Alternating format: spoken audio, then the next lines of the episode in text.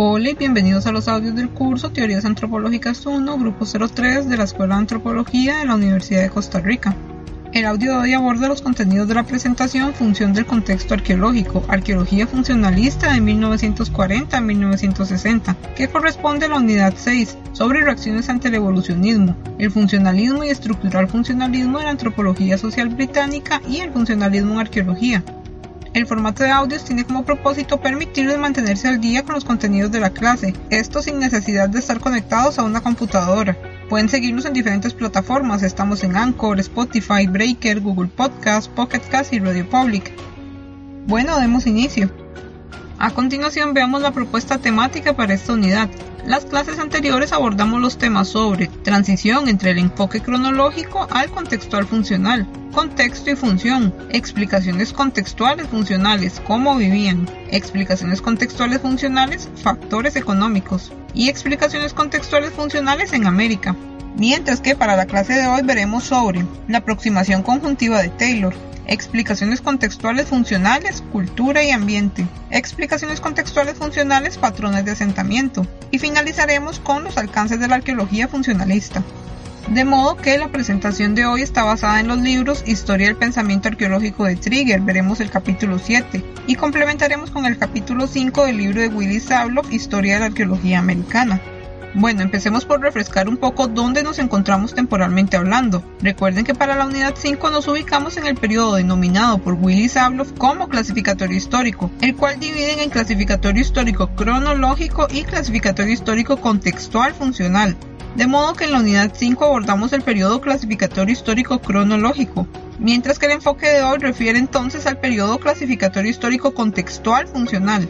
Esta postura se caracterizó por el rechazo a los argumentos sobre cultura arqueológica como un reflejo étnico o de culturas antiguas, así como una mayor preocupación por la vinculación entre datos artefactuales y no artefactuales para entender el comportamiento de las sociedades. Y todo esto condujo al mejoramiento del marco metodológico en general de la arqueología. Pero antes de comenzar con la unidad es preciso que refresquemos brevemente algunos términos. Los conceptos de área cultural, horizonte estilístico, tradición cerámica, tipo y modo fueron explicados en clases anteriores, de manera que antes de continuar, si tienen dudas respecto a alguno de estos conceptos, les recomiendo que repasen las unidades 4 y 5. También pueden consultarlos en el glosario arqueológico de Echeverría de 1981 y el glosario del libro Teoría, Método y Práctica de Renfrew One del 2016. Entonces, recordemos que contexto es donde están depositados los restos arqueológicos en una matriz y que están relacionados según procedencia y una asociación espacio-temporal. La datación radiocarbónica es una técnica de fechamiento absoluto, la cual mide la degradación regular del isótopo estable C14, esto en restos orgánicos. Mientras que el proceso cultural para los arqueólogos funcionalistas es una explicación sobre el porqué del comportamiento humano y puede estar relacionado también con estadios culturales. El resto de conceptos, cultura, función contextual, dato arqueológico y aproximación conjuntiva son términos que iremos viendo a lo largo de esta presentación y las lecturas correspondientes a la unidad 6. Entonces, para comenzar los contenidos de la unidad debemos recordar que la propuesta funcionalista defendía el uso de múltiples evidencias, ya que la cultura se compone de más que un dato, es decir, no solo de cerámica o artefactos en general.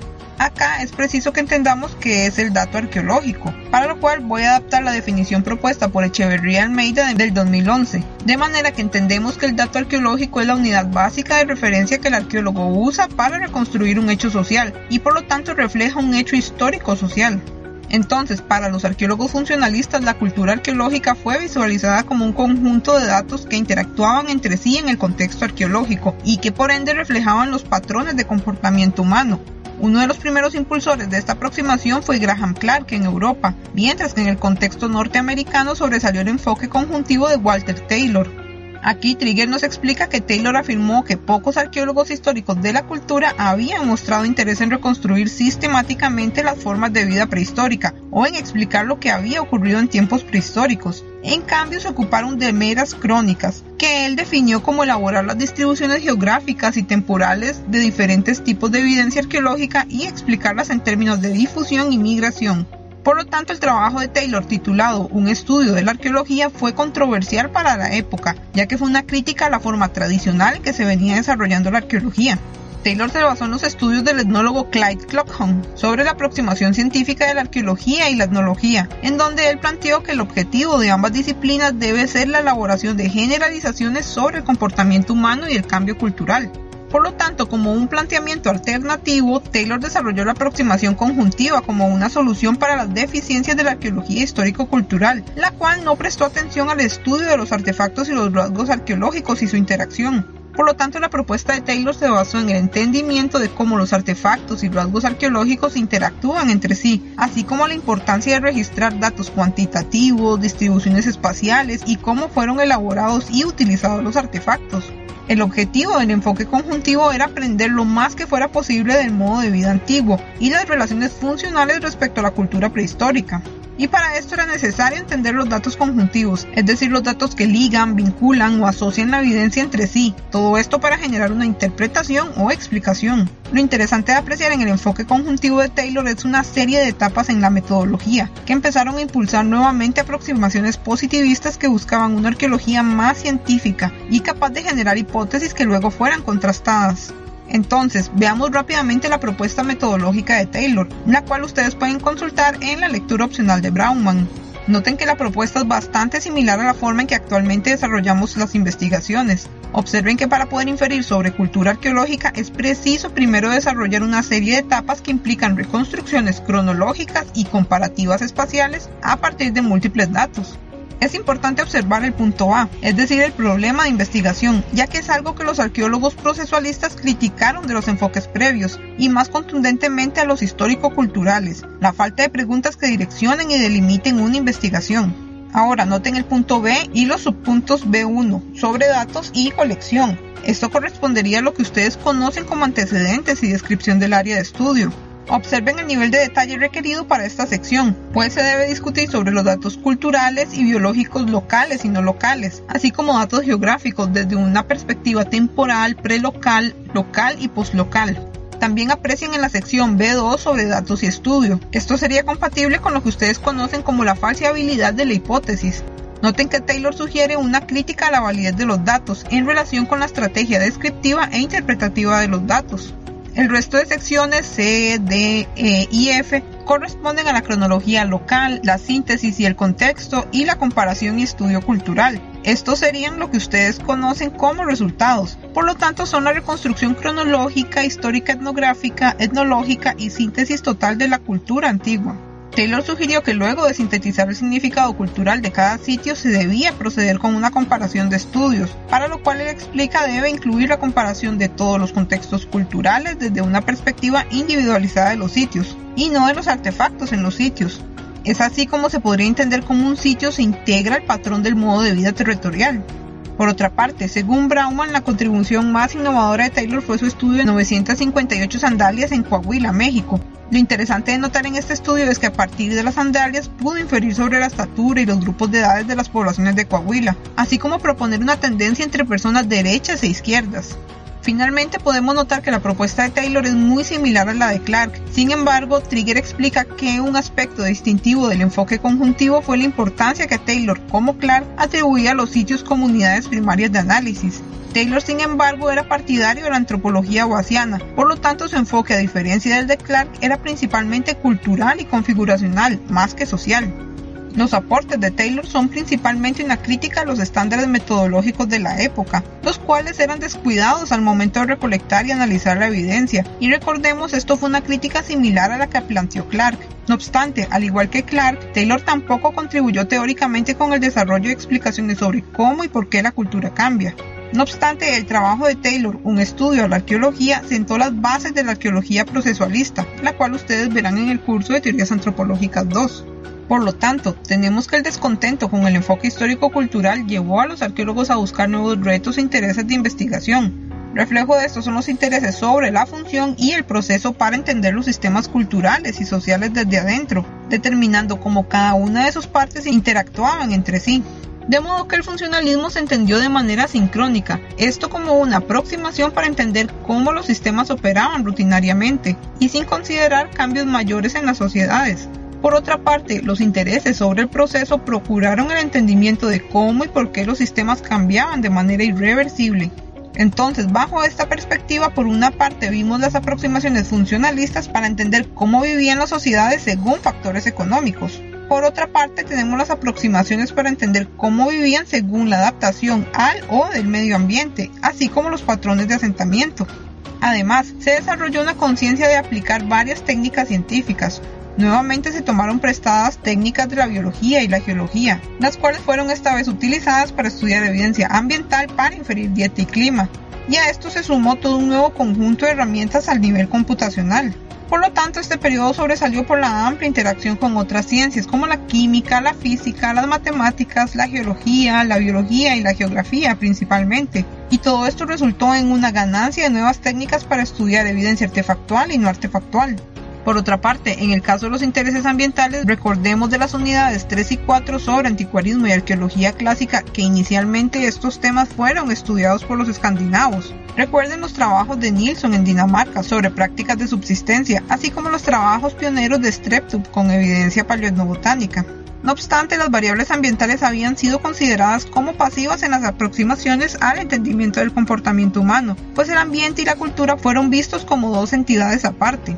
Por ejemplo, un estudio sobresaliente durante la primera mitad del siglo XX fue el de Gerard de Geer en el lago de Raganda, donde aplicó datación por barbas glaciares, es decir, a partir de las finas capas de sedimento que se depositan en los lagos glaciares. Y esto se puede datar debido a que su rango temporal de depositación es anual. Esto le permitió considerar cambios culturales en relación con cambios temporales absolutos y no relativos o por secuencias cronológicas de modo que vemos un creciente interés por los estudios sobre subsistencia basados en prácticas agrícolas. Por ejemplo, el caso de W. J. Perry, quien aportó un nuevo nivel de relevancia teórica sobre los orígenes de la agricultura. Esto a partir de los planteamientos del geólogo T. Cherry sobre la invención de la agricultura en Egipto como consecuencia de un incremento en la cebada y el mijo, que crecían de manera espontánea en terrenos inundables a causa de la irrigación de tierras secas adyacentes. Igualmente recuerden de los argumentos de Child, quien inspiró los trabajos de Gilman Guillén y Soto que ustedes leyeron. La propuesta de Child sobre las revoluciones prehistóricas también se basa principalmente en las prácticas de subsistencia y cómo cambian en el tiempo. De modo que Trigger menciona que aunque este enfoque no constituyó análisis de culturas enteras, el creciente interés por las relaciones entre las sociedades humanas y sus entornos ambientales alentó una visión funcional procesual de un aspecto importante del comportamiento humano. Este enfoque estimuló el estudio de los paleoambientes y la adaptación ecológica de las culturas prehistóricas a ellas. Por lo tanto, los intereses funcionales vinculados con las variables naturales permitieron reconstruir datos ambientales, así como dietas, y esto promovió un entendimiento del ambiente como una fuerza que determinaba el surgimiento y crecimiento de las culturas.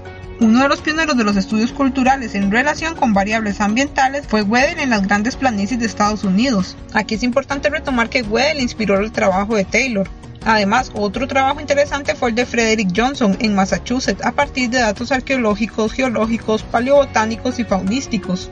También tenemos a Bennett, quien publicó el artículo Las interacciones de la cultura y el ambiente en sociedades pequeñas, en donde incorporó datos arqueológicos y sociológicos modernos para desarrollar argumentos respecto a presiones ambientales sobre las formas culturales pero uno de los principales exponentes de esta aproximación fue Julian Stewart, quien fue partidario del rol determinista del ambiente sobre la cultura.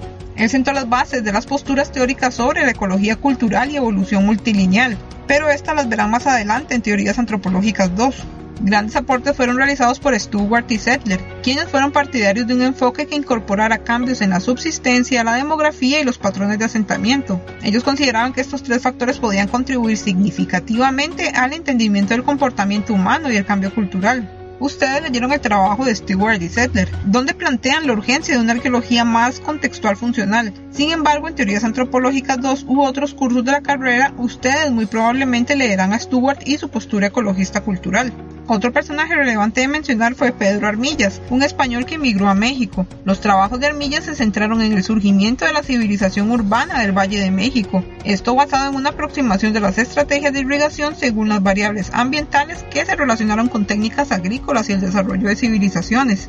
Además, tenemos que previo a 1940 los arqueólogos prestaron poco interés a los patrones de asentamiento. Aunque se utilizaban mapas para ubicar los sitios arqueológicos, pocos se habían utilizado para enfatizar la disposición de los sitios a nivel regional. Uno de los primeros trabajos fue el estudio de patrones de asentamiento en el Valle del Virú, esto en Perú, a cargo de Gordon Willy. Este trabajo incluyó fotografías aéreas para identificar zonas de interés, que luego fueron corroboradas por el trabajo de campo terrestre ubicando rasgos arquitectónicos, que posteriormente fueron prospectados con recolecciones superficiales. Además, Willy también incluyó excavaciones para generar secuencias cerámicas preliminares y datación. Es importante entender que Willy definió los patrones de asentamiento como la disposición en que las sociedades antiguas se organizan en el paisaje que habitan, de modo que esta información puede evidenciar el ambiente, la tecnología en que los constructores operaban e instituciones de interacción social y control que mantienen las culturas. Por lo tanto, el trabajo de Willy permitió inferir sobre demografía y organización sociopolítica de las sociedades del Valle del Virú. Además, los estudios sobre patrones de asentamiento permitieron inferir respecto a una amplia diversidad de temas, por ejemplo, aspectos demográficos y sociales, instituciones políticas y religiosas, jerarquía de asentamientos, áreas de actividad dentro de estructuras, áreas de actividad asociadas alrededor de las estructuras, comunidades y la distribución de comunidades a través del paisaje. Todo esto permitió introducir otras escalas de interpretación del contexto arqueológico. Por ejemplo, arqueólogos como Bennett incorporaron análisis de carácter microcontextual, es decir, artefactos presentes en un rasgo arqueológico como una vivienda, una tumba, entre otras. Y esto se aplicó en combinación con análisis macrocontextuales, es decir, comparativo de artefactos presentes en diferentes sectores de un mismo sitio arqueológico, así como comparaciones entre contextos de diferentes sitios. Aquí es importante notar que el estudio de las viviendas antiguas permitieron entender sobre la organización social y la estructura comunitaria de los asentamientos. Al respecto, Trigger explica que para los arqueólogos interesados en estudiar la organización social y política, la investigación de Willing el Valle del Virú constituyó el avance metodológico más importante en la historia de la arqueología. Incluso desde una perspectiva arqueológica más amplia fue quizás la innovación más importante desde la periodización de Thompson. Los hallazgos de Will inspiraron prospecciones regionales intensivas sobre el origen y el desarrollo de sociedades complejas en varias partes del mundo. Finalmente, un evento sobresaliente en la primera mitad del siglo XX se dio durante el Seminario de Arqueología de 1955, titulado Implicaciones funcionales y evolutivas del patrón comunitario. Aquí se dio un paso más hacia las interpretaciones del proceso. El seminario estableció una organización funcional y evolutiva de diferentes tipos de comunidades, tanto sociedades sedentarias como nómadas, Además, lo interesante del estudio es que complementó con datos arqueológicos y etnográficos a nivel mundial. De manera que años más tarde los estudios sobre patrones de asentamiento fundaron las bases para realizar investigaciones sobre cambio sociopolítico del pasado. Entonces, para visualizar los alcances a nivel espacial de la arqueología contextual funcionalista, debemos hacer una pausa y comparar cómo se estudiaba el énfasis espacial desde el evolucionismo unilineal hasta el funcionalismo. Por una parte, tenemos que el enfoque espacial durante el evolucionismo unilineal no fue un interés prioritario. Sin embargo, sí se dio una comparación del progreso cultural a nivel geográfico, todo esto en términos generales y universalistas, con el fin de identificar las áreas geográficas donde habitaban los civilizados, salvajes y bárbaros. Luego tenemos una incorporación de tanto un interés espacial como temporal, esto en los estudios histórico-culturales. Acá vemos el desarrollo de estudios cronológicos por sitio arqueológico, cuyos datos luego eran extrapolados o generalizados a nivel regional, con el fin de delimitar horizontes y tradiciones, luego de manera aún más general para demarcar regiones y áreas culturales. Durante este enfoque teórico es relevante entender que las comparaciones se basaron en la evidencia artefactual que compartían similitudes o diferencias estilísticas, por último tenemos la aproximación funcionalista. Noten cómo la escala comparativa disminuye y se enfoca en regiones para registrar la distribución de sitios arqueológicos que representaban asentamientos. Al igual que los histórico-culturales, los funcionalistas se interesaron en registrar los datos a nivel temporal y espacial. Sin embargo, incorporaron otros datos arqueológicos no artefactuales, como los ecosistemas en donde se asentaron las personas, el incremento demográfico o el número de sitios, la nucleación o dispersión de los asentamientos, entre otras variables. Es así que los sitios individuales dejaron de estudiarse como representativos de una cultura o región en particular. Por el contrario, los sitios arqueológicos se visualizaron como redes de interacción dentro de los cuales los sitios individualmente desempeñaban roles diferentes y complementarios. Por lo tanto, los estudios de sitios ya no buscaban simplemente ubicar los sitios más grandes o más representativos para la excavación, sino también recuperar información importante en un análisis arqueológico. No obstante, los estudios de patrones de asentamiento fueron ampliamente implementados luego de 1960, durante el auge de la arqueología procesual.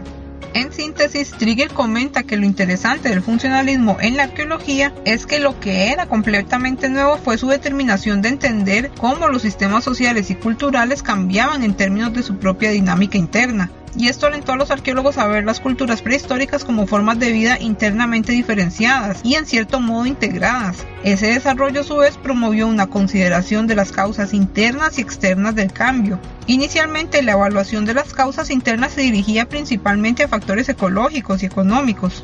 Además, es importante entender que el enfoque funcionalista promovió el uso de datos arqueológicos para reconstruir patrones prehistóricos de vida. Ejemplo de esto fueron los trabajos de Taylor y de Clark mientras que también se contribuyó al desarrollo de modelos sobre el cambio social, y ejemplo de esto fueron los aportes de Child, aunque su propuesta no abordó en detalle cómo estos modelos podían aplicarse en arqueología. También vemos que la arqueología ecológica y de patrones de asentamiento favorece una comprensión de las culturas prehistóricas de manera sincrónica y diacrónica, y reflejo de esto fueron los aportes de Willy y de Stewart. Fue así que el desarrollo de enfoques funcionales y procesuales de los datos arqueológicos dio lugar a la sustitución gradual de la preocupación por la cultura y la etnia, esto por un nuevo interés en cómo y por qué las culturas antiguas cambian. No obstante, este interés alcanzó su máximo potencial con el surgimiento de la arqueología procesual. Con esto finalizo la tercera parte del contenido de la unidad 6. Les recuerdo que también pueden consultar los videos y presentaciones de mediación virtual y Google Classroom. Además, en Google Drive tienen a su disposición un folder con materiales adicionales. Quiero recordarles utilizar las horas consulta mediante el correo electrónico institucional o cualquier otro medio que gusten para enviarnos sus dudas e inquietudes respecto a los contenidos del curso. Por último, quiero agradecer al asistente del curso, María Rojas Sancho, por el trabajo de edición de varios de los diálogos para los audios del curso. Y los créditos de la música de fondo son del sitio web bensound.com. Nos vemos hasta el siguiente audio, el cual abordará el trabajo de Julian Stewart y Frank Sedler de 1938, titulado Función y configuración en arqueología. Hasta pronto.